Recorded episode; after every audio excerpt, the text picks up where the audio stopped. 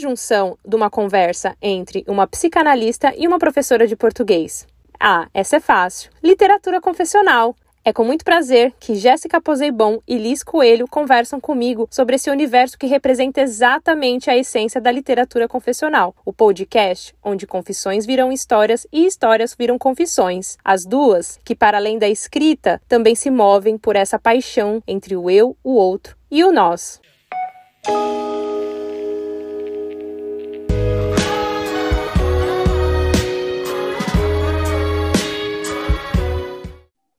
Oi, pessoal, tudo bem? Estamos aqui no segundo episódio do Outro, que na verdade é Outras, né? Sim, no plural. Hoje eu tenho o prazer de receber duas convidadas, não só uma, pela primeira vez aqui. Algo que eu já queria fazer é abrir a roda, como as pessoas dizem, né? Enlarguecer. E essas duas convidadas não poderiam ser mais do que especiais, porque a vida me trouxe, a Aline Bey também, que foi a nossa primeiríssima convidada, também me trouxe, através da oficina que eu fiz junto com a Aline pela Flima. E aí eu tive o prazer de não conhecer só as duas, Liz Coelho e Jéssica Posebon, mas também outras fantásticas meninas que eu tenho certeza que vão estar aqui conosco. Então, é, deem boas-vindas para a Jéssica Posebon. Oi, Jéssica, tudo bem? Oi, tudo bem? Tudo bem, Lari? Tudo bem, pessoal? Tudo bem, Liz? Isso, Liz. Oi, tudo bem? Tô bem. Que ótimo, meninas. É, queria já começar agradecendo aí por toparem agora se desnudarem, né? Assim, a gente já teve aí uma troca um pouco mais íntima, né, durante a oficina, com vários temas, assim, entre risos de choros, literalmente. Foi uma oficina que nos conectou bastante. E por isso mesmo que eu queria muito convidá-las, né, para participar aqui da literatura confessional. Primeiro, porque tem tudo a ver também com a nossa trajetória como mulher, é, vocês também como mulheres, é, nas suas posições. E também é, eu fiz esse encontro, né, entre Jéssica e Liz, ser bem, como posso dizer, uma coisa que se conectasse ali, tivesse um centro. E eu vou apresentar, então, primeiro a Jéssica. A Jéssica é psicóloga, ela é especialista em políticas públicas de saúde mental e assistência social. E ela também é psicanalista em formação é, em Porto Alegre. Instagram, ela escreve as suas inquietações, que eu costumo dizer que são sempre navalhantes, com a sua navalha que não para. Os textos da Jéssica são bem cortantes, vamos dizer assim. E já a Liz, ela é de natural de Pelotas também, no Rio, de, no Rio Grande do Sul, mas vive em Florianópolis. Graduada em letras, mestre em história da literatura, atua como professora de português e literatura na rede pública escolar, é uma das colunistas da revista Medeias e no Instagram ela toca o seu projeto literário, o Tulipas Literárias, e a Liz vai lançar o seu primeiro livro de contos que já está é, em pré-venda, que chama A Primavera das Mulheres. Então, meninas, a gente tem muito que conversar, as pessoas têm muito que ouvir é, de vocês duas. Eu só, antes de abrir aqui, a, a deixar né, as meninas falarem, eu resolvi conectar a Jéssica com a Liz, primeiro porque as duas, né, enfim, escrevem, são mulheres, têm essa veia bem forte da, na literatura, cada qual com a sua maneira bem diferente uma da outra, mas o que conecta as duas é o que eu acredito que eu quis trazer para esse episódio da literatura confessional, outras, né? É que a Jéssica é psicanalista, então ela tem bastante essa coisa do eu e do outro, que eu estou super curiosa para ela falar um pouco mais para a gente, que tem tudo a ver com o projeto. E a Liz, ela fez uma da a dissertação dela de mestrado sobre literatura confessional. Então, eu achei que ia ser um bom par para a gente poder investigar é, esses dois assuntos, mas também para elas poderem contar individualmente a sua trajetória. Então, eu vou abrir aqui, né, vamos dizer assim, por ordem de chamada, a Jéssica, para ela falar um pouquinho mais dela, da escrita dela, como que surgiu a necessidade é, de escrever, ou quem nasceu primeiro, psicologia, escrita, qual que é a história aí do ovo e da galinha, Jéssica? Ótima pergunta, porque eu não sei te responder. Uh, na verdade, quando eu comecei a escrever, foi muito antes de, da possibilidade de fazer a faculdade de psicologia, né? Era, eu era muito pequenininha e ficava às voltas de, dos papéis e, e de canetas, e ali eu vi uma saída para aquilo que ficava pulsando dentro de mim, né? Mais tarde eu fui entender um pouco disso e continuo procurando entender, não tenho resposta nenhuma para isso. Uh, mas assim, acho que a escrita veio antes, né? E continuou depois da psicologia. Então, acho que a psicologia ficou aí no meio do caminho, foi um momento, né, que eu vivi. uh, mas a escrita seguiu. Entendi, que incrível. E você, quando começou a escrever, né, nesses seus é, primeiros aí passos, começou de você também, como um diário ou como algo mais pessoal, às vezes também para as pessoas, para amores, amigos, é, e depois você foi entender que tinha também a psicologia e tem uma, essa veia também um pouco analisante, né, vamos dizer assim, como que aconteceu aí para você se entender, né, por meio da escrita já um pouco mais olhando para trás, né, na sua trajetória? Então, eu nunca escrevi diário, né? É uma coisa que eu gosto muito de ler, mas eu nunca escrevi, né, diário nenhum. Mas eu escrevia diariamente coisas para outras pessoas. Eu costumo dizer que a minha escrita é muito endereçada, tanto que eu escrevo nos dias de hoje no corpo do meu e-mail. Eu abro meu e-mail e começo a escrever por ali. O texto que for, não importa. Ele sempre sai por ali. Acho que é porque eu fico olhando para aquele espacinho vazio que diz destinatário, que me interroga qual é o destinatário e que eu não sei responder, mas aquilo é um convite para escrita para mim, que seja para alguém, né? Então ali eu comecei, nunca através de diário, sempre para alguém. E daí eu me lembro que quando eu escrevia, eu sempre levava o que eu escrevia para o meu ler. E ele não lia, ele abria o papel e ele dava uma olhadela assim e me devolvia e dizia não está pronto. E eu ficava muito braba assim, porque eu percebia que ele não estava lendo. Mas aquilo que naquela época me trazia um mal-estar assim, talvez tenha sido um motor para eu continuar escrevendo. Essa coisa do não estar tá pronto é o que me acompanha para continuar, continuar buscando, continuar escrevendo, continuar fazendo, continuar, né, indo. Indo, que bonito, Jéssica. E você, Liz, me conta por que é, decidiu fazer letras, né, literatura? Então, já veio ali desde o colégio, desde criança, essa vontade de primeiro estudar, né, o nosso idioma, as nossas raízes e depois, né, talvez aí se propor a poder ensinar, né, a passar o ensino adiante, que é muito lindo, principalmente né, no momento que a gente vive, cada vez mais a gente tem que é, glorificar assim, de pé os professores, os profissionais é, que se dispõem a ensinar é, outros. E conta mais para a gente também o porquê, que eu estou muito curiosa para saber o porquê literatura confessional no seu mestrado. Boa tarde, meninas. Então, primeiramente eu gostaria de agradecer é, o convite aí da Larissa. Estou muito feliz né, de estar nesse momento com vocês, poder compartilhar né, esse meu processo aí de, de anos né, de trabalho é, com pessoas que também estão na mesma jornada e na mesma busca, e isso é fantástico. Né? E eu acho que ali a, a oficina que a gente participou juntas com a Aline Bay foi algo assim que motivou, né? serviu como motivador para todas nós. E, é, bom, meu processo de escrita, ele, eu acho que eu, eu já tinha comentado isso com vocês até, mas ele nasceu muito antes de eu entrar para a escola, entendeu? Começou muito antes de entrar para a escola. Lembro assim que eu tinha quatro, entre quatro e cinco anos, né? Eu ainda não, não tinha entrado para a escola e eu pedia muito para minha mãe me ensinar a escrever. Eu pedia muito, mãe, me ensina a escrever. Mãe, me mostra o alfabeto. Sabe, eu pedia muito para ela. E aí ela ia me ensinando aos poucos, né? Ela começou me ensinando o meu nome, todo o meu nome completo. É, começou a me mostrar as vogais, porque minha mãe também tinha esse desejo de ser professora, né? Então ela começou a me ensinar em casa porque eu pedia, eu via letras na minha frente e aquilo me fascinava e eu queria saber o que, que significava aquilo ali.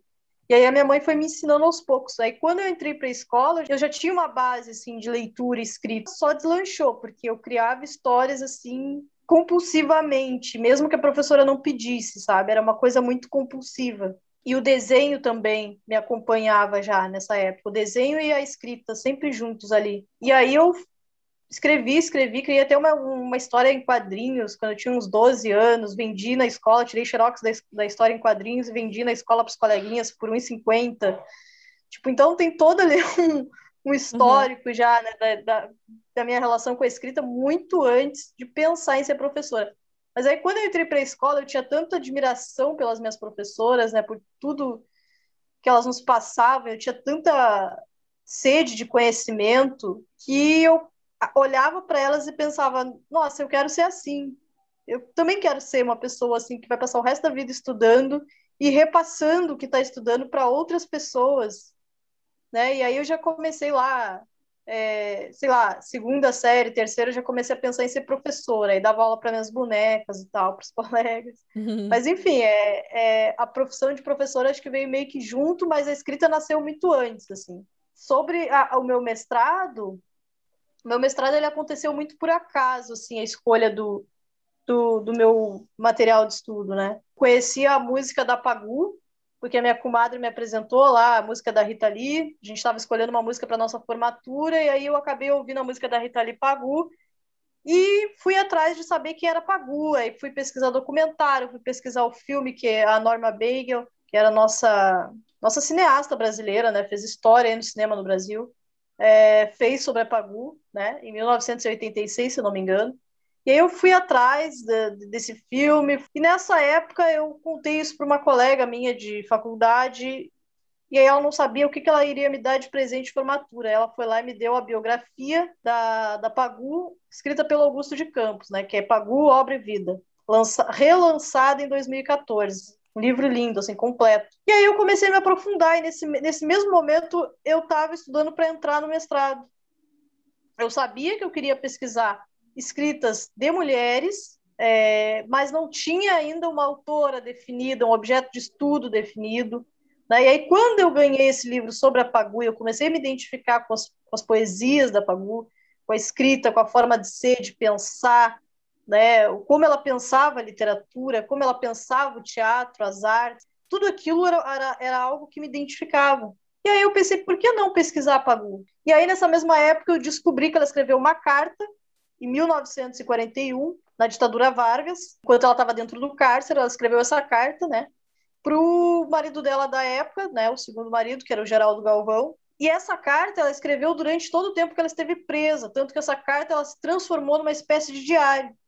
Era só para ser uma carta pequena, contando a, a, que ela estava esperando um filho dele. E acabou se transformando num diário, porque ela escrevia todos os dias. Então, é, é, ela entregou no final, né, quando ela saiu, ela entregou para ele essa carta, mas os filhos reencontraram, né, o filho mais novo, o Geraldo Galvão, o filho dela, reencontrou essa carta, releu e resolveu publicar ela em formato de livro autobiográfico dela. Então, quase ninguém conhece essa publicação, quase ninguém tem, fala sobre dentro do meio acadêmico, né, especialmente, é, a não ser o pessoal da história, o pessoal da sociologia, do teatro, pesquisa um pouco ela, do jornalismo também. Mas aí eu fui atrás dessa autobiografia e, cara, eu vi que ali, íntimo, diários e cartas é algo que me fascina desde muito cedo, né? Eu tinha diários, comprava diários, blocos e blocos de, de anotações para escrever de qualquer hora do dia. E também tinha esse hábito de trocar cartas com amigas, né, na escola. A gente tinha muito esse hábito. Incrível. É, eu fiquei bastante é, tentada, né, pelo que a Jéssica falou sobre. Ela disse que a escrita dela é uma escrita endereçada no seu caso, existe alguma palavra ou algum norte, né, que você possa dizer hoje em dia, já depois dessa longa estrada de se graduar, de semestre, de investigar diários e também, enfim, de escrever para publicações, ter o seu projeto pessoal e prestes também a lançar um livro de contos. Acho que seu, é, seu histórico, vamos dizer assim, ele é bem misto, né? Você foi ali passeando, realmente abraçando a literatura e tudo que nela é, existe. Então, hoje em dia, existe alguma palavra ou algum, enfim, termo, não sei como você queira nomear a sua escrita? Eu acho que a palavra escrever me chama. Escrever, quando eu leio essa palavra, escrever, eu estava ouvindo a Jéssica falar, né, que a palavra que chama a atenção dela no, ali no e-mail, na caixa de e-mail, uhum é destinatário, né? Uhum. E, e eu escrevia durante muito tempo, eu publicava pequenos textos, reflexões cotidianas ou até poemas, é, enfim. Às vezes usava um personagem, mas na verdade era eu. Ali no Facebook diz assim, é, não sei se ainda diz porque eles atualizam toda hora, mas digite como você está se sentindo, né? É, como você, você, está, se sentindo. É, ou no que você está pensando também, acho que. que você está pensando. Então, aquilo ali, aquela pergunta, aquela interrogação, durante muito tempo me serviu como norte para escrever. É, é uma pergunta, alguém está perguntando uhum. como você está se sentindo, né? Então, isso chama a gente.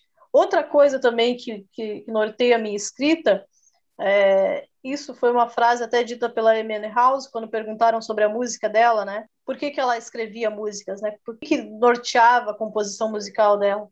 E ela dizia: é, Eu escrevo músicas é, relacionadas àquilo que eu não consegui superar ainda. Que lindo. Né? E eu acho que isso é muito parecido com o que eu tenho com a escrita também. É, é um termo assim é bem forte, né? Acho que a escrita dentro do que a gente pode dizer que é é, autobiográfica, né, ou em primeira pessoa, ou a gente escreve para tentar superar o não superado, ou mesmo com um jeito de recordar aquilo que a gente não quer perder, né, que a gente não quer que se, enfim, que se esvai aí pela, pelo tempo da vida, né, pelo, pelo que a gente vai vivendo dia a dia. Então é bem interessante mesmo também colocar isso. E eu queria agora fazer assim uma uma provocação, assim, aí você, enfim, as duas, vocês que se resolvam aí quem responde primeiro, se vocês também quiserem fazer uma intersecção, mas Liz, professora, a Jéssica, analista, vocês têm muito uma relação ali com o outro, né? Estão sempre ali nesse intermediário, nesse bate-bola, vamos dizer assim.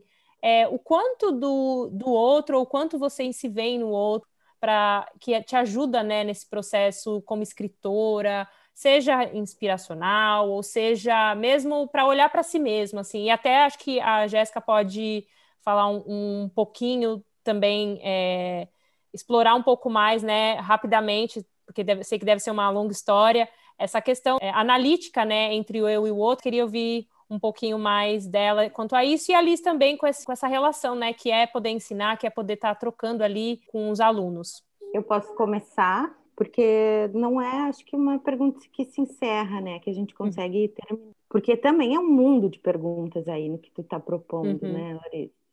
Muito sacana, inclusive, essa pergunta. É uma provocação, você é, não precisa responder todas, mas responda com aquilo que realmente te atravessar, vamos dizer assim. Tá, vamos tentar. Enquanto tu estava falando, eu fiquei pensando no seguinte: o eu, o eu é o outro né? Porque lá quando a gente nasce tem uma questão de que a gente prescinde do cuidado do outro para se tornar uma pessoa, né? Aquele outro nos inunda, assim, é como se a gente tivesse totalmente mergulhado naquilo ali para ser uma pessoa, né? Lá pelas tantas chega um momento que a gente precisa ir se enxugando desse outro, né? Para ser outro, um outro desse outro, né? Então, acho que uh, tanto para. Aí a Liz vai me dizer melhor, mas dentro da, do meu ofício, poder escutar esses outros, sobretudo, eu, eu acho que é um, um, um privilégio, mas escutar esses outros pensando que esse outro está cheio de outros. E daqui um pouco a gente precisa fazer o trabalho reverso, que é ir tirando um pouquinho dos outros, desse outro, para ele poder ser o outro ele, né? Então, acho que fica confuso, talvez, essa fala. É quase uma é... cebola. É uma cebola. É. A cebola se corta, a gente chora, né? Daí tu vai dizer. Mas eu acho que o que me fez pensar foi mais ou menos por aí. Uma vez uhum. tinha um, um fotógrafo que dizia, eu não lembro o nome dele, que ele era todas, todos os lugares que ele visitou, todas as pessoas que ele conheceu, todas as músicas que ele ouviu. Então, me parece que é um pouco impossível, né, não ser a partir do outro. E o que a gente é, a gente vai construindo com esses outros na nossa vida. Talvez o que aconteça muito é que lá pelas tantas a gente se perde no outro, né? E bom, mas isso já, já seria uma uma outra uma outra carta de baralho para a gente poder aprofundar. Entendi. E você, Liz, como que você vê essa relação não, não tão analítica, né, como a Jéssica, mas pelos olhos também da literatura, né, que também tem bastante essa troca, principalmente, é, acho que na ficção, né, a gente, é, acho que a literatura se põe muito nesse lugar, né, eu, o outro, quando cria personagens, né, o escritor cria personagens e, e se dispõe aí a investigar ou criar novos eus e outros. É, eu acho que o que a Jéssica falou tem muito a ver com o processo aí que eu estou vivendo, né, de autoconhecimento, de me conectar com a minha própria essência.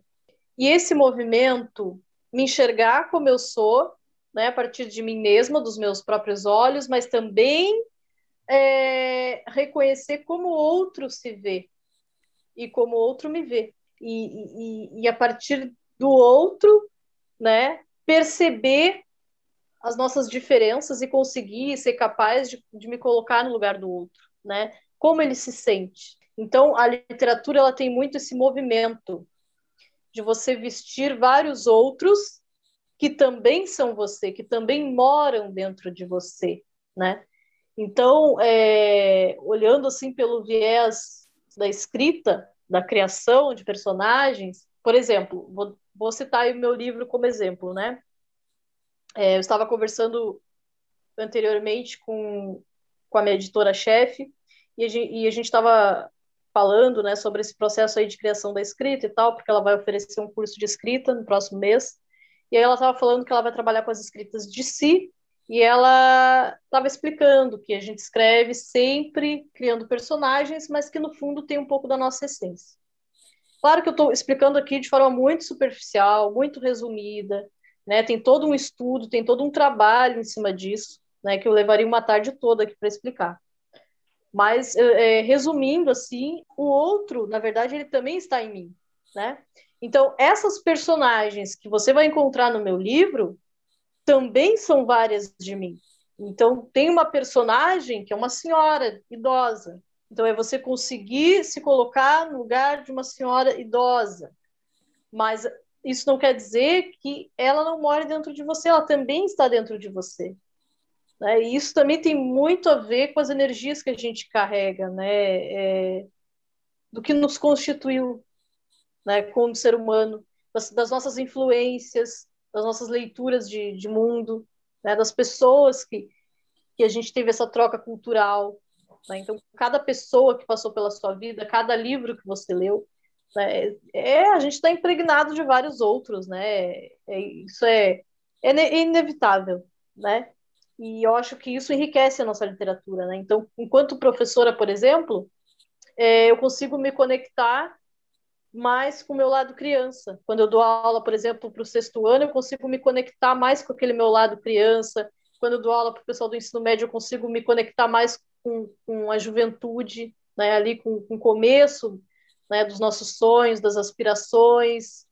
Né, e, enfim, é, é, é, um, é uma pergunta assim vasta. Né? Sim, sim. Mas essa, uhum. essa troca é, eu acho que, tanto enquanto professora como enquanto psicanalista, no caso da Jéssica, é algo que nos alimenta, assim, constantemente. É, é, bom, cada vez mais que eu estudo e também que eu vou, enfim, me aprofundando um pouquinho mais, eu vejo quanto é, literatura e psicanálise estão ali juntas. Acho que Jéssica pode dizer um pouco. Acho que vocês duas são, é, são duas aqui autoridades com quem eu posso, é, não sei se ter resposta, mas pelo menos é um direcionamento, né?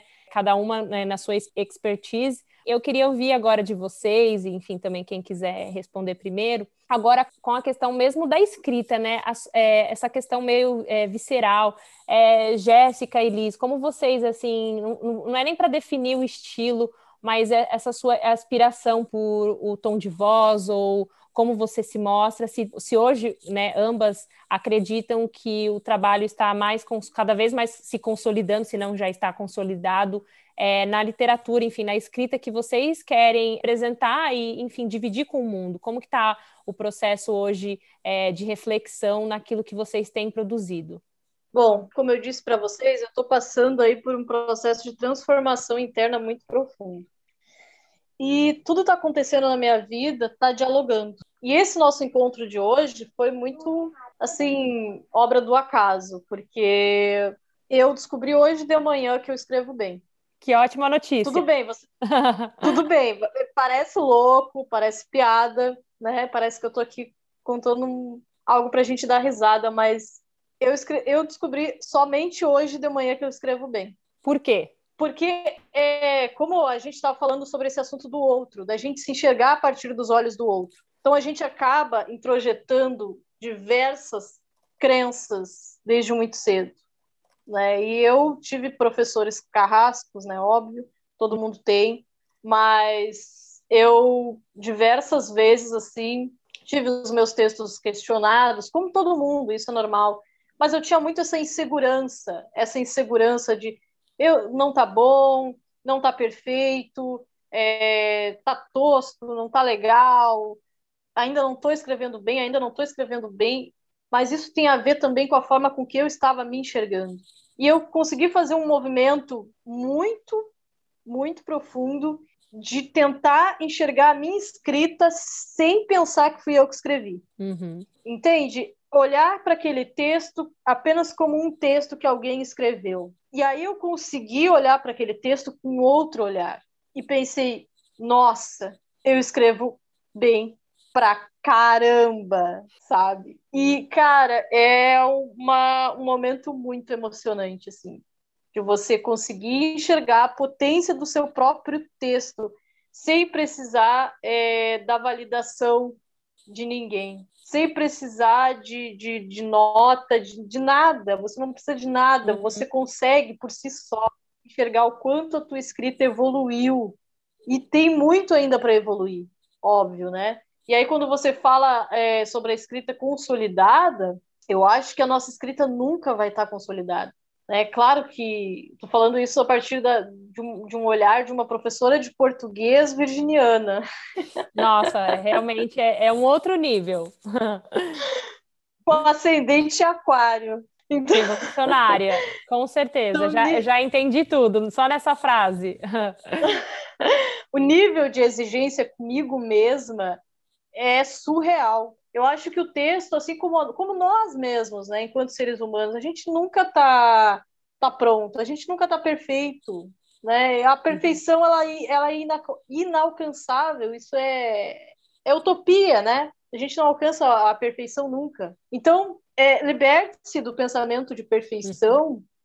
né? e aprenda a apreciar o que você está construindo naquele momento. Então, claro que um texto que eu escrevi há, há três, quatro anos atrás, comparado ao que eu escrevo hoje, você nota ali que existe um caminho inteiro de evolução, né? Uma diferença. Mas jamais eu vou é, rechaçar os textos, meus primeiros textos, meus primeiros poemas, renegá-los, ou daqui a pouco ó, passou um tempo do meu livro, eu olho para ele e digo, nossa, eu não escrevia tão bem assim. Não, é, é um processo, é um processo diário e a escrita é prática, né? A escrita é prática, é, é movimento, é, é, essa nossa relação com o outro, é o estudo também, né? É, inclusive, na nossa oficina, a gente teve essa oportunidade de, de falar sobre livros de escrita para estudar, para né, adquirir cada vez mais. Mas eu acho que eu, nesse momento que eu estou, eu acho que eu estou satisfeita com o que eu estou, escrevendo e não quero mais parar. Já parei uma vez por achar que não era para mim, porque eu estava me enxergando a partir de um olhar não muito legal, né? de um olhar muito crítico, muito severo, e achar, nossa, vou fazer outra coisa, escrita não é para mim. Então, eu acho que todo artista passa por esse momento, né? Todo mundo passa por esses questionamentos, né? E nós, enquanto mulheres, nossa, para nós é muito mais é, pesado. É mil vezes é muito mais. mais pesado. Sim, eu não sei vocês, mas, gente, eu estudei a minha vida toda em escola pública. Eu fiz é, faculdade pública.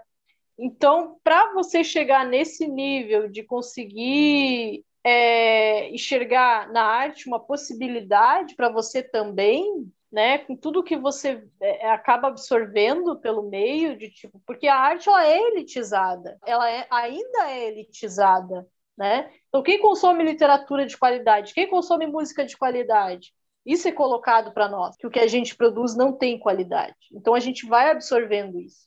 E para se libertar de, dessa visão, gente, olha, é um caminho longo. Eu Amém fico feliz em poder compartilhar isso com vocês. Eu estou me libertando disso hoje. Bom, me sinto é, parte desse momento, fico muito feliz. Eu acho que quanto mais nós ouvimos mulheres, né, é, nesse estado, né, nessa felicidade, nessa realização de poder olhar para o seu próprio trabalho e sentir é, prazer, a sentir admiração, porque é isso, é, além da, do julgamento de fora, que a gente passa a todo momento, a todo segundo, vejo que vocês também são assim, mas eu também sou muito autocrítica com o meu próprio trabalho. Eu acho que não importa o que a pessoa, se a, sei lá, Clarice Lispector tivesse viva e falasse que o meu trabalho é incrível, eu acho que eu não, não ainda assim eu não acreditaria, sabe? Vai sempre pairar a dúvida, mas eu não sei se isso é bom, eu não gosto muito disso, isso precisa melhorar.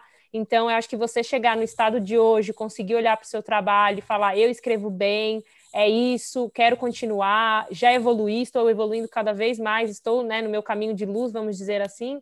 É incrível e que bom que eu e a Jéssica estamos aqui de ouvintes e, e também de participantes desse momento incrível. E você, Jéssica, como avalia, né? Você só vou ter uma perguntinha extra do tipo: você uh, se analisa muito como analisante dentro das suas camadas aí de, de outros eus e outros? Então, eu acho que quando eu chegar no 100%, já, tô, já morri, né? Uh, uhum. Assim, eu me analiso, não eu, não faço autoanálise, eu preciso deste outro que faça isso, uhum. né? E ouvindo a tua pergunta, eu estava me lembrando que uh, o Freud vai dizer de três grandes feridas narcísicas na humanidade, né? A primeira delas lá com Copérnico, que ele diz que o homem não é centro do universo. Imagina que dor para o homem, né? Homem, ser humano, né? Vamos botar tudo no mesmo balaio aí. Imagina que naquela época ele disse que o homem não é o centro do universo, né? Que o Sol não gira em torno da Terra, pelo contrário, a Terra gira em torno do Sol. Isso foi uma grande dor. A segunda outra grande dor foi com o Darwin, quando ele disse que a gente não é filho de Deus, né? Nós não carregamos esse lugar privilegiado a gente é fruto de uma evolução de espécies, ou uma involução, às vezes eu fico me questionando.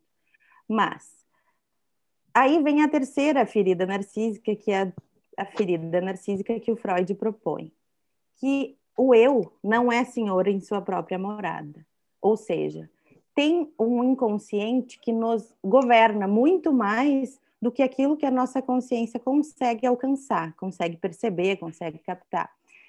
Então, trazendo isso junto para o que ele dizia da literatura, é, o Freud era um apaixonado pela literatura, né? E, e ele dizia, eu trouxe um trechinho aqui para ler para todas nós, que ele diz assim: nós leigos sempre sentimos uma intensa curiosidade em saber de que fontes esse estranho ser, o escritor criativo, retira seu material e como consegue nos impressionar com o mesmo e nos despertar emoções as quais talvez nem nos julgássemos capazes.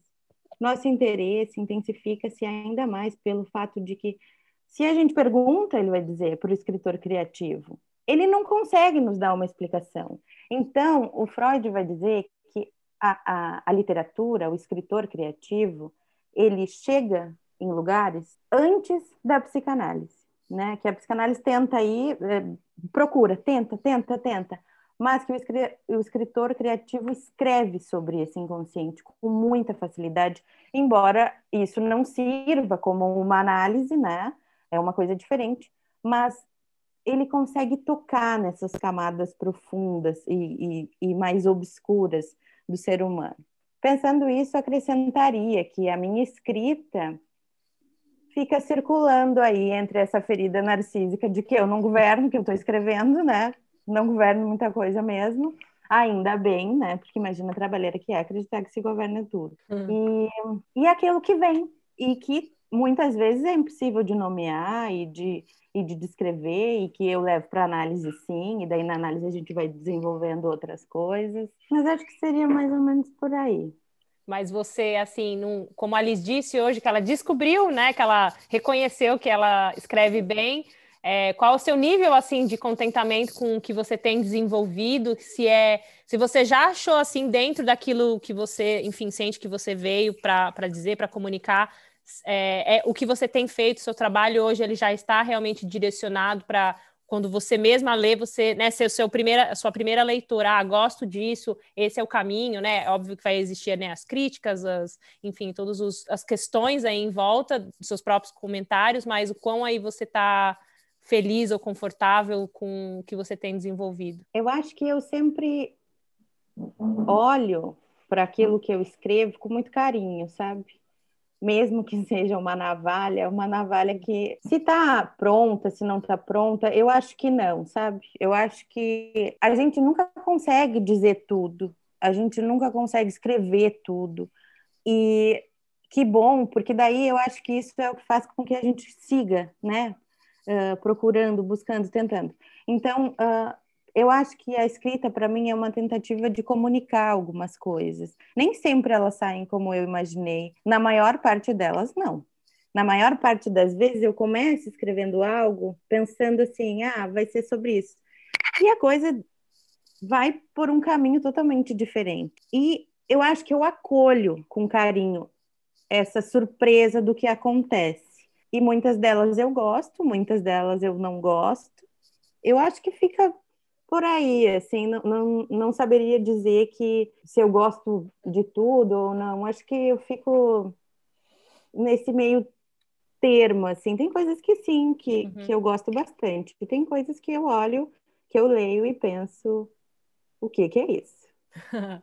Bom, eu, eu sempre costumo eu própria escolher algo, né, da, dos meus convidados para ler. Eu vou aproveitar que a Jéssica aí a, a última a falar e vou ler aqui para vocês um texto que eu escolhi e depois, na verdade, eu vou pedir que a Liz já dê é, um spoiler do livro novo dela, que está prestes a ser lançado, porque aí eu quero muito que vocês o quê? Que vocês comprem o trabalho. Então, vamos lá. É um texto que eu escolhi que eu acho que tem tudo a ver com a profissão da Jéssica, com essa mistura entre análise e literatura. O analista mente, texto que ela publicou no Instagram. Analista é uma palavra feminina e é o artigo que antecede, que diferencia. Me encanto com o feminino e com a possibilidade de mudança de posição com alguma coisa que venha antes da coisa em si. De divisão subjetiva somos feitos, também por algo que vem antes de nós. O analista mente quando não é aquilo que espero que seja, quando usa marrom quando eu acho que o preto combina melhor, e quando faz silêncio e eu entendo o que quero, colocando palavras onde não tem e gestos que sequer existiram. O analista mente quando, como o artigo, articula um lugar que nem é dele, mas que insisto que seja, ainda que o saiba não ser assim. O danado tem a cara do chefe, do pai, da mãe, do irmão, do avô, das mulheres que conheci na padaria da esquina de casa e do moço que me vendeu três litros de tinta cinzenta, quando eu achava que seria um branco manchado. O analista mente quando a sua voz atropela minha capacidade auditiva e acabo me lembrando da melodia constante na cozinha da casa dos quatro anos de idade. Nunca sei se ela fala, se ela fala ou canta. O fato é que a sonoridade que me chega não é a dele, senão que minha, porque a gente escuta o que está do lado de dentro, sabe demais e se exime de enxergar o outro que está na nossa frente ou atrás do divã em que estamos deitados. O analista mente quando tira férias e as sessões seguem acontecendo dentro da minha cabeça e temos diálogos importantes, como aquela vez que caí de bicicleta, mas não havia ninguém para passar metiolate no machucado. Soprei o joelho como quem engoliu a dureza de que, na melhor das hipóteses, o nosso próprio organismo dá conta de fechar a ferida, e isso não significa que não precisemos do outro, mas que por causa deles, por causa dele, aprendemos a soprar. O analista, porque desmente o que invento, me devolve a verdade sobre mim, embora, para isso, eu antes tenha que colocar um artigo na frente do que sou.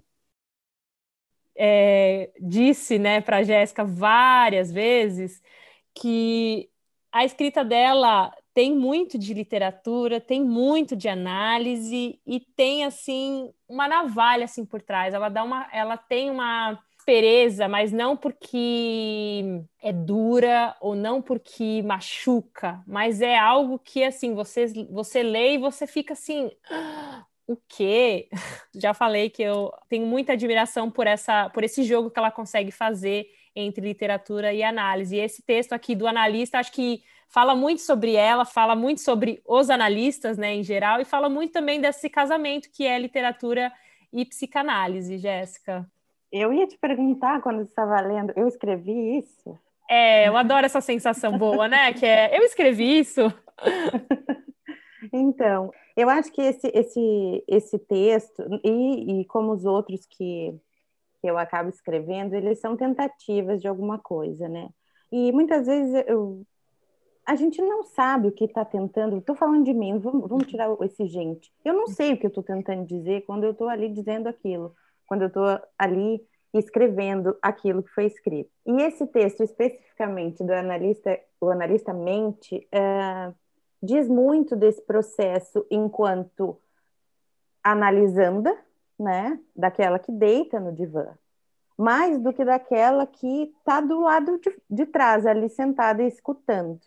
Esse texto é, é basicamente sobre isso, né?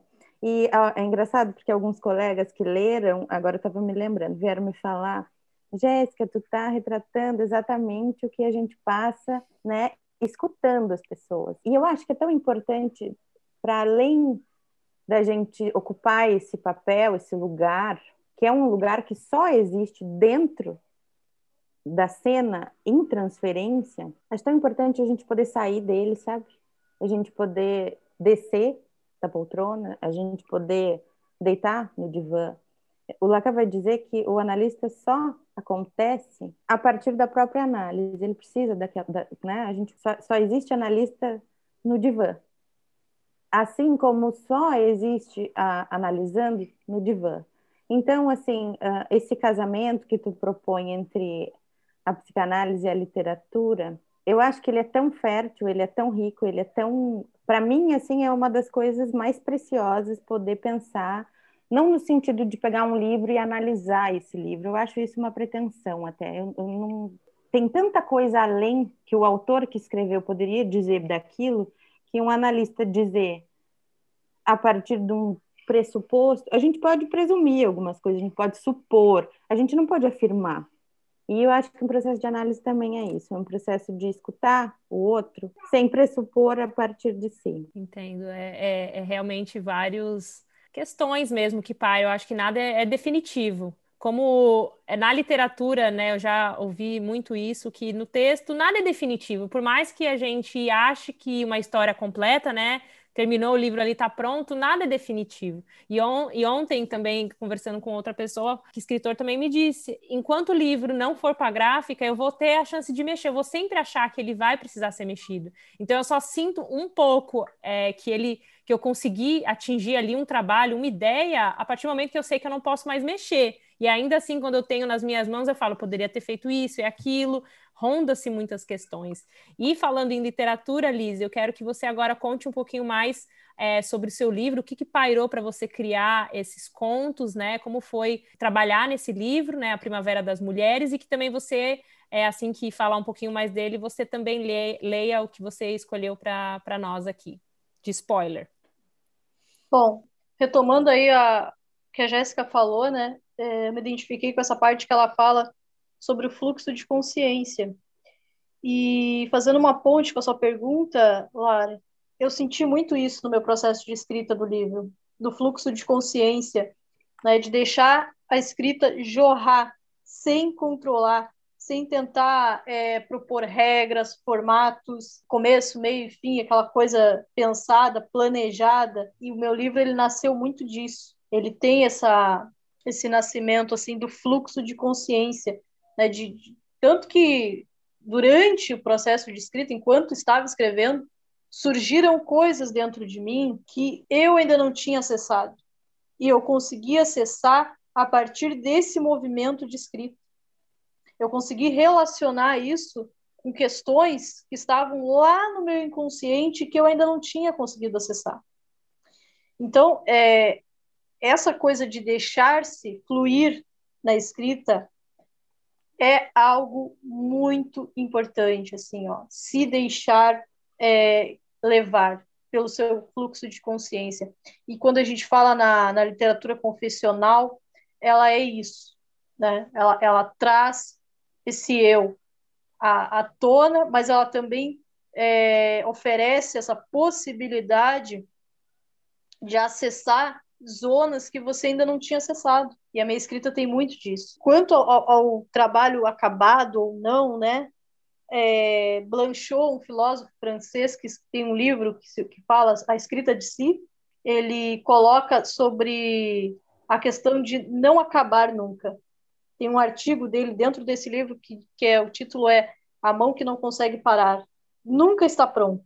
Né? Então, quando eu vou dar o meu texto por, por acabado?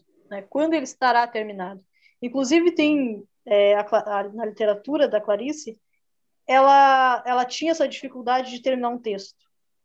É na entrevista dela que ela fala assim, que teve um que ela reescreveu tantas e tantas vezes que ela acabou rasgando jogando fora.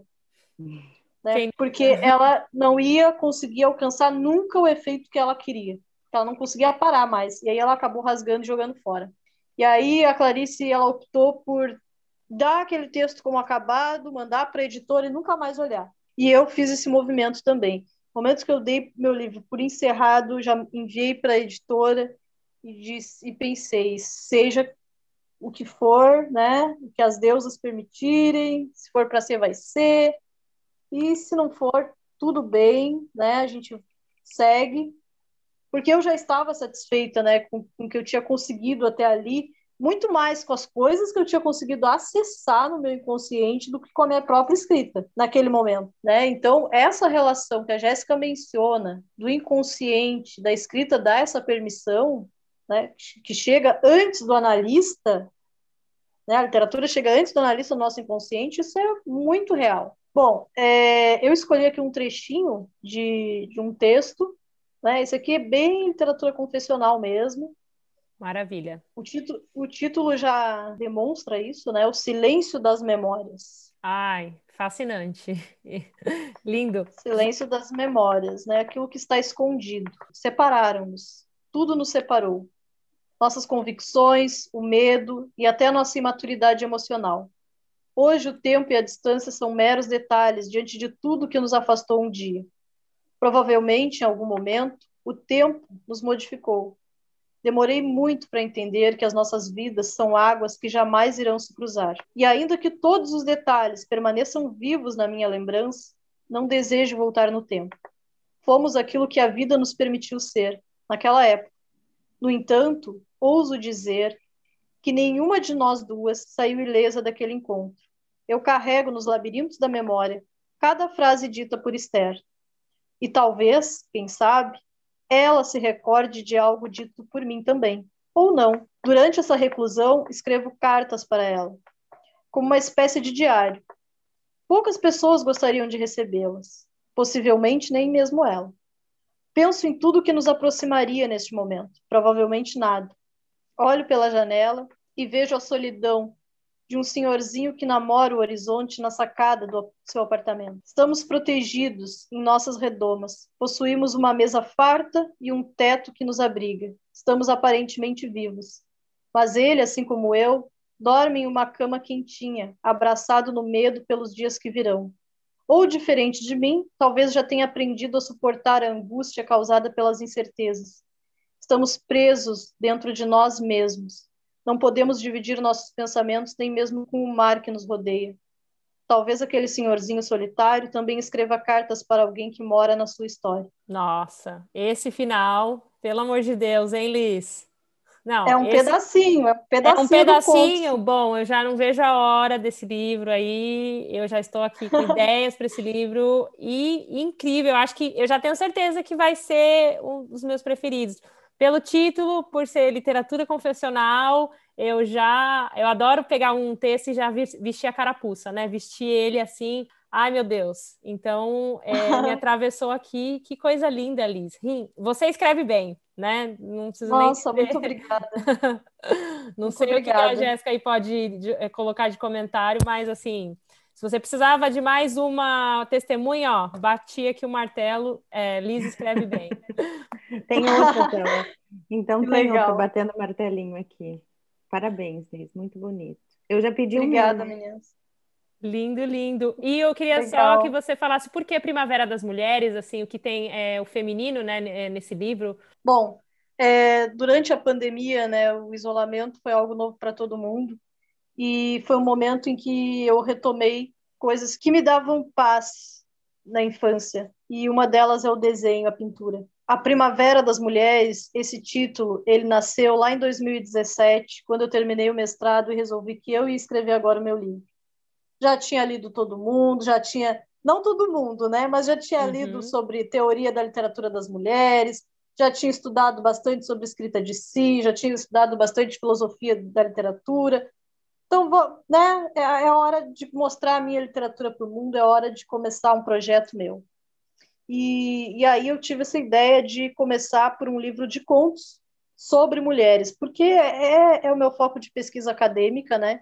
E é um tema que, que eu abracei, né, e que eu quero seguir. Então eu resolvi né, criar esse, esse livro lá em 2017. Comecei é, com cinco contos, depois tive que parar porque a minha vida deu vários giros, né, e eu não consegui manter aquela rotina.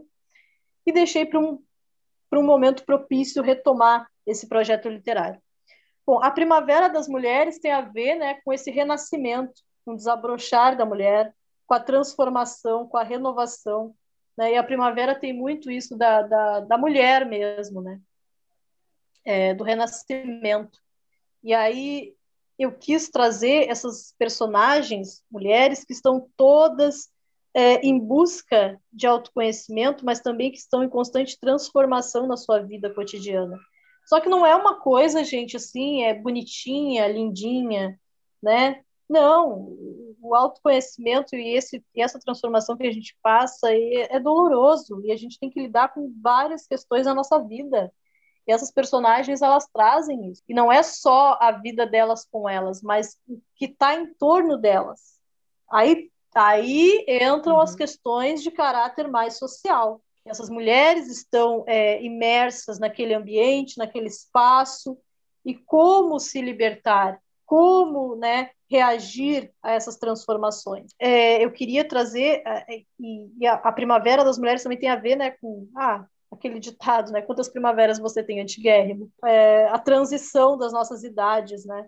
Então, é, procurei retratar também personagens de diversas idades. Tem a criança, tem a senhora idosa, tem a mulher, tem a adolescente, enfim. Vida, que bonita. Acho que vai ser, bom, já é um presente para as mulheres, né? Estamos, né, em março, o mês assim que a gente celebra um pouco mais, né, o, a, a existência da mulher, mas enfim, todos os meses, todos os dias são né, os dia da, o dia da mulher, mas enfim, março a gente consegue aí pelo menos dar voz ou é, ter um pouco mais de representatividade, consegue falar um pouco mais das pautas feministas, das pautas de gênero mesmo, que são bem importantes e que infelizmente muito ainda tem que se falar, muito ainda tem que se aprender. Bom, como todo mundo sabe, né, ponto central aqui da literatura confessional é se confessar. Eu sei que eu li um texto da Jéssica, a Liz, né, leu um pouquinho que também do conto dela, que é confessional, apesar de não ter.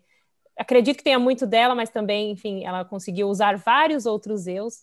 Mas eu peço sempre para o convidado, convidada, escrever algo em primeira pessoa, num tom confessionalista, e eu estou muito curiosa aqui para ter essa dupla confissão. Então, estejam preparados para ouvir Jéssica e Liz se confessando aqui na literatura confessional. E, por favor, Jéssica, comece esse ato. Vamos lá. Eu escrevi isso pensando no, na nossa conversa e como veio foi como ficou. Confesso que sou.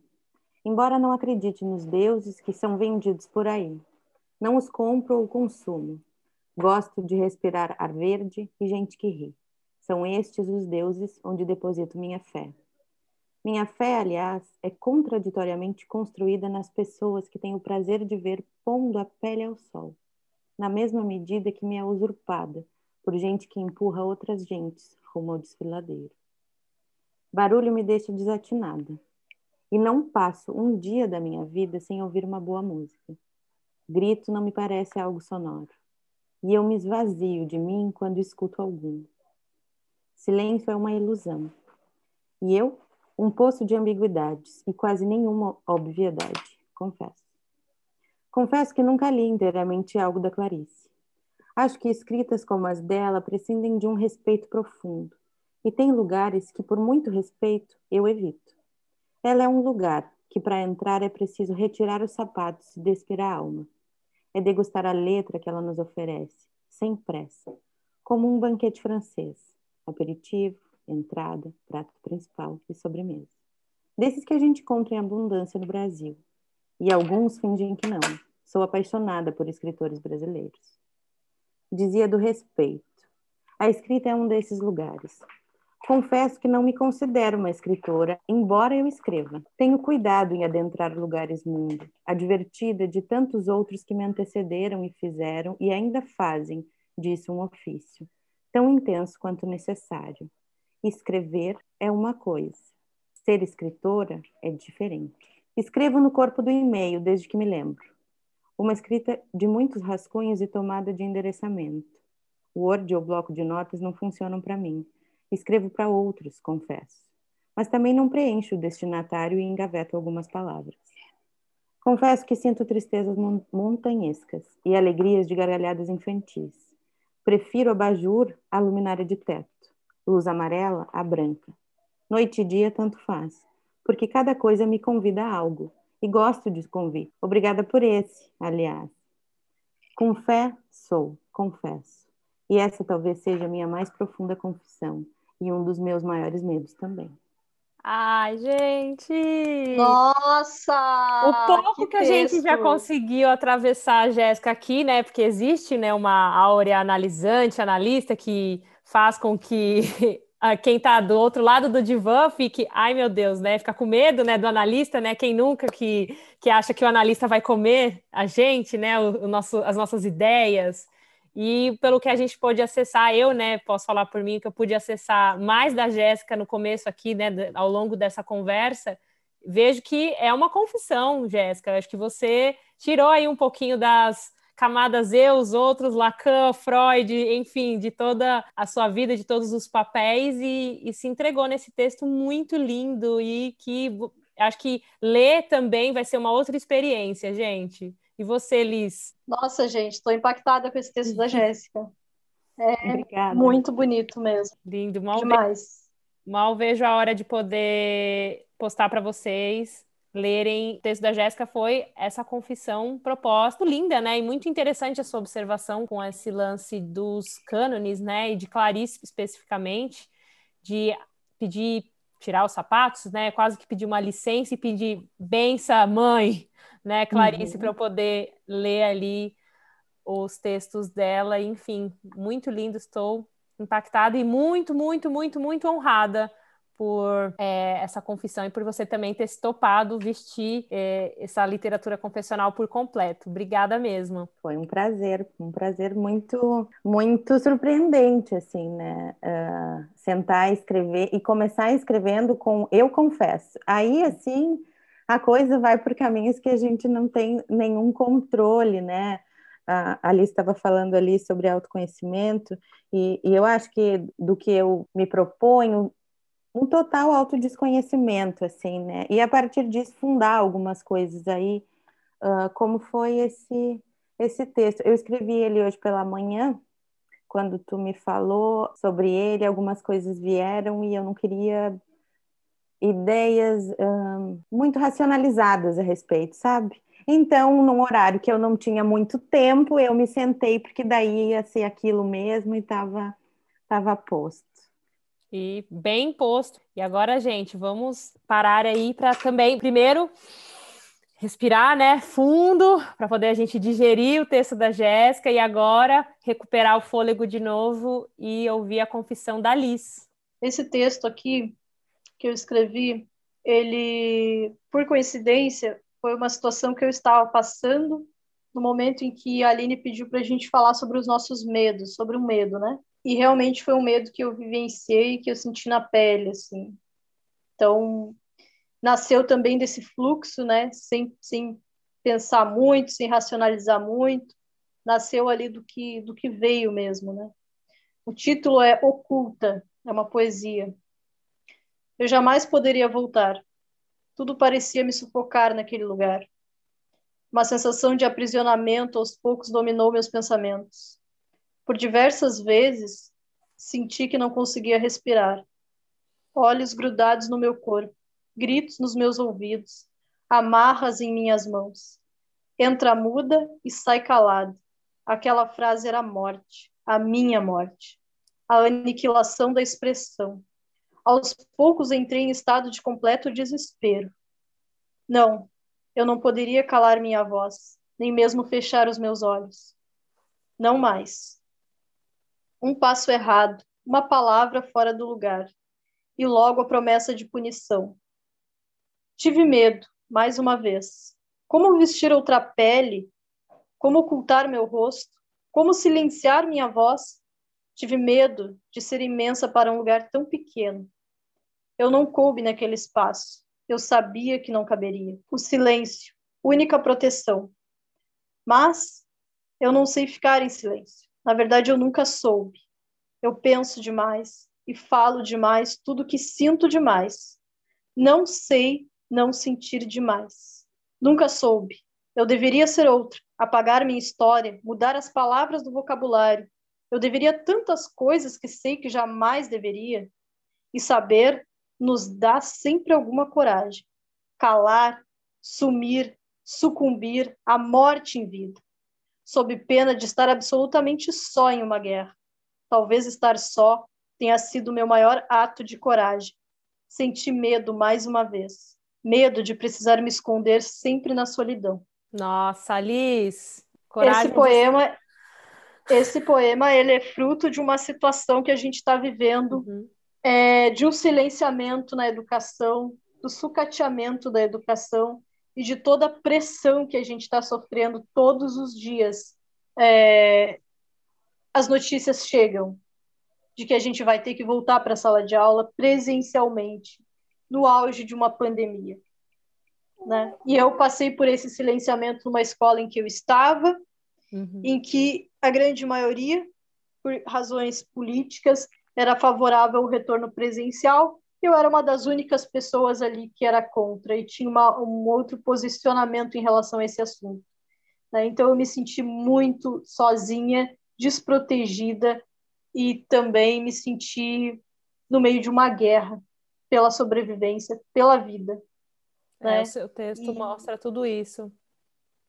Esse grito, Sim. né? Essa, essa coragem de estar só, como você pontuou no texto, e passar por tudo isso, né? Esse turbilhão de sentimentos, né? Agora você realmente é, exemplificando essa situação né, da pandemia e da relação com os professores, que é um manifesto literário, né? É, confessional também, né? Usou todos os seus artifícios, a sua boa escrita, como você mesma disse, para dar esse grito que é necessário, né? Então, imagino a aflição que você não esteja passando com tudo que está acontecendo e com o ensino em geral também, não só por conta da pandemia, que acho que a pandemia agora foi a, o gelo que faltava para transbordar, né? É, com certeza a gente já vinha sofrendo aí, né? Essa angústia dentro da educação há muito tempo. Gente, eu não estou aqui me vitimizando, mas eu estou colocando uma situação real. Né? Nós, professores, que já éramos vistos pela sociedade com uma ideia de que ah, né, o professor, funcionário público é vida boa, né? Enfim, por causa das aulas no sistema remoto, né? Então a gente ouviu muito isso. Ouviu e ouve e vai ouvir por muito tempo ainda. De que a gente não faz nada, quando na verdade eu tô com meu celular logado 24 horas, é, recebendo mensagens em mais de 20 grupos para dar assistência para os meus alunos que têm dúvida, para estar tá participando de reunião que é, que é marcada em última hora. E bom, adorei que a gente conseguiu também falar um pouco assim, né, de, de, pautas sociais, porque literatura confessional também é isso, né? A gente conseguir expressar, seja por meio da palavra ou aqui por, pelo meio da voz mesmo, essas insatisfações e também a pandemia é algo que está aí desde o ano passado nos atingindo profundamente. Então, né, a gente também não pode é, se virar contra isso e também não deixar de comentar, e principalmente a Liz, como é, profissional aí da educação. Assim, eu não sei nem como existem pessoas que conseguem glamorizar a vida de um professor, principalmente da rede pública. É, Para mim é uma coisa que eu não, eu não sei. Eu gostaria que, que, que alguém provasse, né, de onde existe essa, essa mamata que vocês têm, porque eu que vim de escola pública nunca vi. Bom, estamos caminhando para o fim. Eu, por mim, conversaria com essas duas aqui, não, não pararia, ficaria ali não stop são demais mesmo. É muita felicidade poder o universo, né, ter nos colocado junto e já sinto que para mim a gente já se conhece há tanto tempo, estamos aí com planos de dominar o mundo cada vez mais.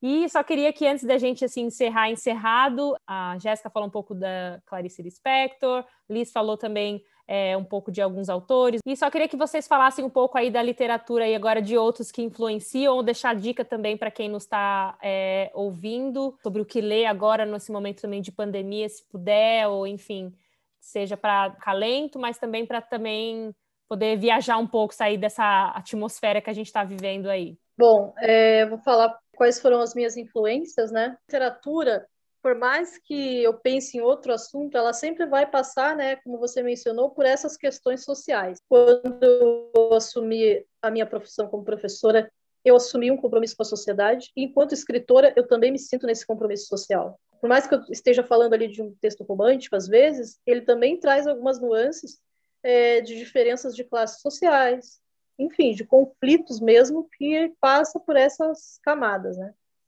Mas eu comecei, e eu acho que eu absorvi isso em mim, lendo literatura mesmo, assim, cunho mais adulto, comecei lendo lá na minha adolescência Rubem Fonseca, Lígia Fagundes Telles, os contos da Lígia Fagundes Telles, é, para mim foram assim um despertar para esse meu lado escritora. Depois eu passei pelos clássicos do canônicos, né, que a gente tem aí Machado de Assis, que também traz essas questões sociais, né? Bebi um pouco na água de Clarice, né, que traz toda essa sensibilidade e essa introspecção, que é o que eu amo nela, esse fluxo de consciência, né?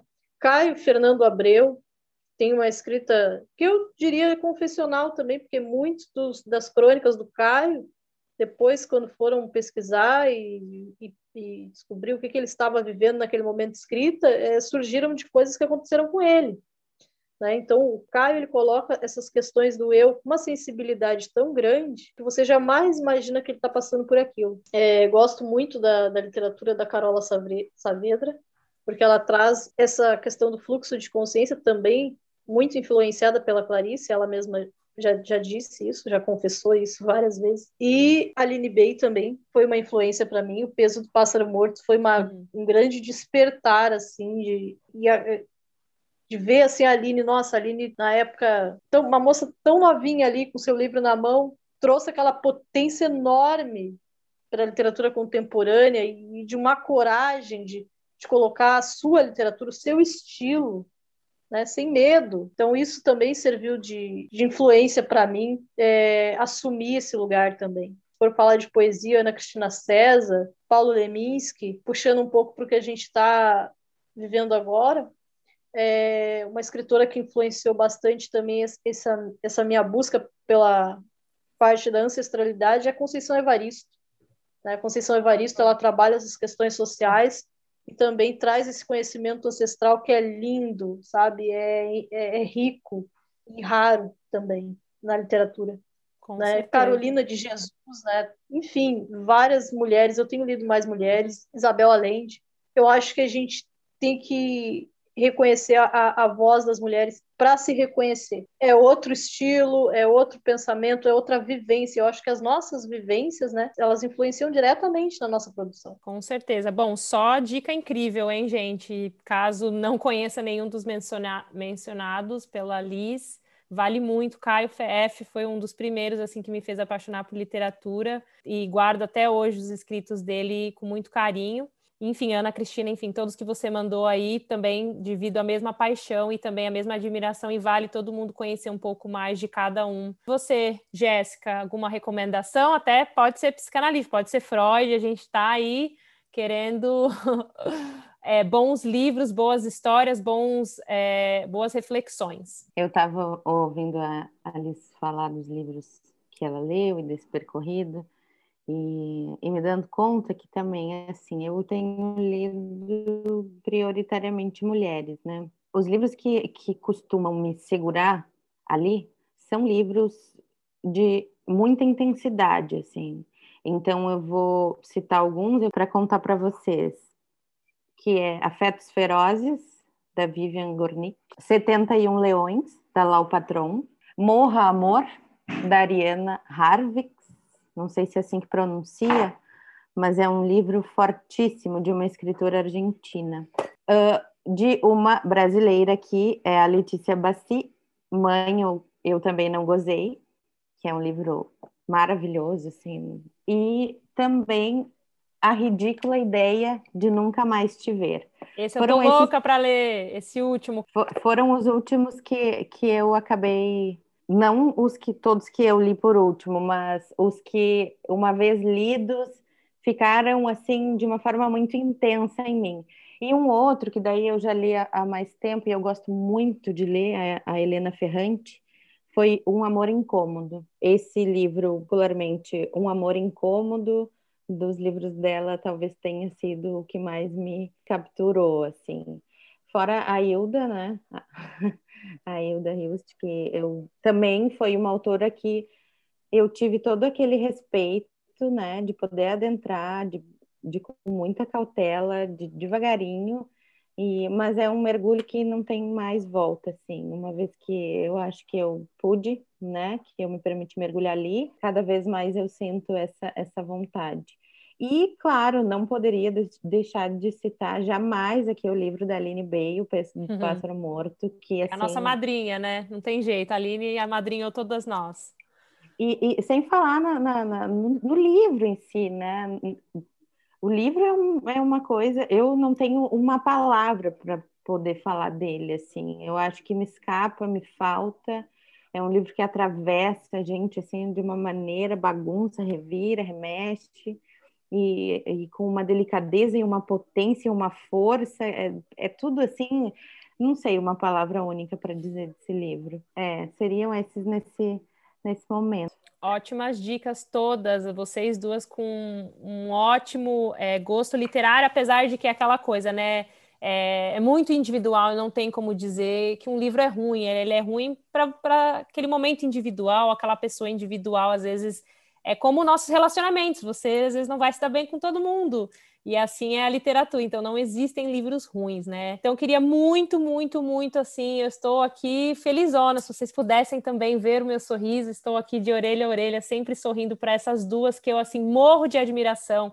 Primeiramente pela mulher, né? A mulher que cada uma é, não tem nem o que dizer, assim, Jéssica, analista, mãe, enfim, é escritora, é escritora sim, apesar dela achar que é uma coisa diferente de escrever, mas eu continuo é, afirmando que para mim ela é uma escritora. E a Alice, com todo o seu papel social, professora, mestra, escritora também, autora aí, apoiem o trabalho também da Liz, o seu livro novo, A Primavera das Mulheres, que vocês já puderam aí ter esse spoiler, e tá muito bom. Então é assim, é daí para melhor. Tanto os escritos da Jéssica também, que ela costuma é, endereçar. Se você quiser ser endereçado, acho que para ser endereçado é só você ler. Aí você sabe se é para você ou não, se vai te vestir ou não. Mas eu tenho certeza que um dos escritos dela vai te vestir, com certeza. E acompanhe melhor o trabalho das duas. Agora eu só queria que vocês deixassem uma última mensagem, falem o que vocês quiserem e também deixem um beijo para quem está nos ouvindo. Bom, é, vou começar então é, agradecendo você por essa oportunidade de estar aqui dividindo um pouco sobre a minha história, sobre o meu papel, sobre o que eu escrevo, né? Isso é um momento muito gratificante para mim. Estar tá dialogando totalmente com, com, com, com, o meu processo, né? De vida e de profissional. E de mulher, claro, né? É, essas conexões que a gente faz é muito bom. Mas o que eu gostaria de deixar de mensagem para quem escreve é não desistir, porque ontem eu estava lendo algo, numa postagem do Instagram, falava sobre o artista não desistir. Tem um filme sobre a Frida Kahlo, de 2002, e tem uma cena em que ela leva os quadros dela para o Diego Rivera, que era o marido dela, mas quando ela levou os quadros, eles ainda não se conheciam. Ela só sabia que ele era um pintor famoso. E ela leva os quadros dela até o, o Diego Rivera, perguntando para ele se a pintura, se a arte dela prestava. E aí ele olha para ela e diz assim: "Por que que você precisa da minha da minha opinião? Se você realmente é uma pintora, você não vai conseguir fazer mais nada na sua vida a não ser pintar. E se você não conseguir parar, você já é uma pintora pintora. Então, a Frida ela não precisava da validação do Diego Rivera, ela já era uma pintora. Ela só não sabia. Assim como eu ainda não sabia que sabia que escrevia bem, né? E eu acho que a gente passa por esse por esse processo de construção, mas a gente não deve desistir. Ainda que a gente não saiba que a gente é um bom artista, a gente não deve desistir. E a gente tem aí hoje portas abertas, oportunidades para mulheres que escrevem, graças a essa força que a gente está conseguindo mover né, nesse, nessa última década, porque o feminismo trouxe isso, né, dessas, desses coletivos, desse, desses movimentos. Não precisa nem ser de caráter feminista, mas esses, esses pequenos movimentos que a gente consegue fazer entre nós, né, de, de compartilhar um pouco de si, já é um passo enorme né, para a gente se construir e para a gente avançar cada vez mais. O que eu gostaria de falar também é que não importa se o seu livro primeiro, segundo, terceiro fez sucesso ou não. O que importa é o que você vê nele, é o que você conseguiu fazer. Isso você deve honrar, porque é um grande passo. Eu gostaria de agradecer a editora Voz de Mulher, a editora-chefe, a Thelma, que também é uma escritora maravilhosa, uma pessoa maravilhosa, que está aí fazendo todo esse movimento de oportunizar mulheres para escrever e, e para que cada vez mais as mulheres escrevam. Então, ela assumiu esse papel, ela levantou essa bandeira sem medo e ela tem um papel muito importante nessa minha jornada também. E agradeço todas as mulheres, né, que eu tenho conectado, né, vamos dizer assim, porque a gente não está convivendo com ninguém por causa da pandemia, mas agradeço cada, cada mulher que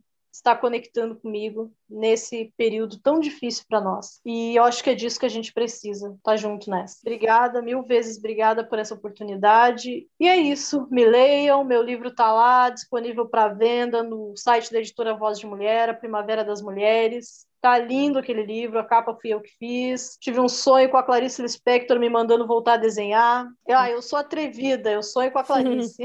Ah, com certeza, não tenho dúvida que a Clarice apadrinhou também lá dos céus, da onde quer que ela esteja. É, se ela apareceu no seu sonho, é porque é, o significado dela é muito grande e tenho certeza que vai. Já está dando tudo certo, Liz. Enfim, fico lisonjeada de poder absorver um pouquinho mais, né?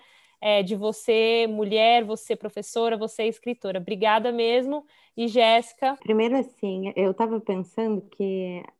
Olha que coisa, né? A Larissa está lá em Nova York. Ali está lá em Florianópolis e eu estou aqui em Porto Alegre. O que é isso que nos conecta para além da internet?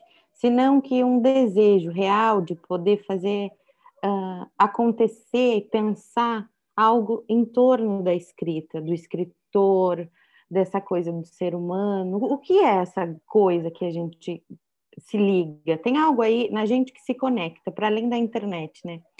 E daí eu queria agradecer muito, Larissa, para essa oportunidade da gente poder fazer essas trocas. Tudo que eu falei aqui, que eu pensei, que eu confessei, foram vieram da Jéssica, né? Da Jéssica Pessoa, não da Jéssica analista, da Jéssica, enfim. A Jéssica Pessoa esteve aqui hoje com vocês. E eu também queria agradecer pelo fato de que tu me colocou junto com a Alice, que é uma, uma escritora que eu admiro que é uma pessoa que se posiciona, isso para mim é algo de uma importância tremenda, assim, alguém que se posiciona, né? Se coloca, alguém que que está vendo a, a, cena social e não está fingindo que não. E para dizer para as pessoas que estão ouvindo que talvez poder se conectar com esses fios que ligam a o que quer que seja, porque cada pessoa vai ser uma e vai ser única e vai ser muito singular aquilo pelo qual ela acorda todos os dias. Aquilo, como a Liz trouxe nesse exemplo fantástico, né, da Frida Kahlo, que ela não precisava, ela pediu, né?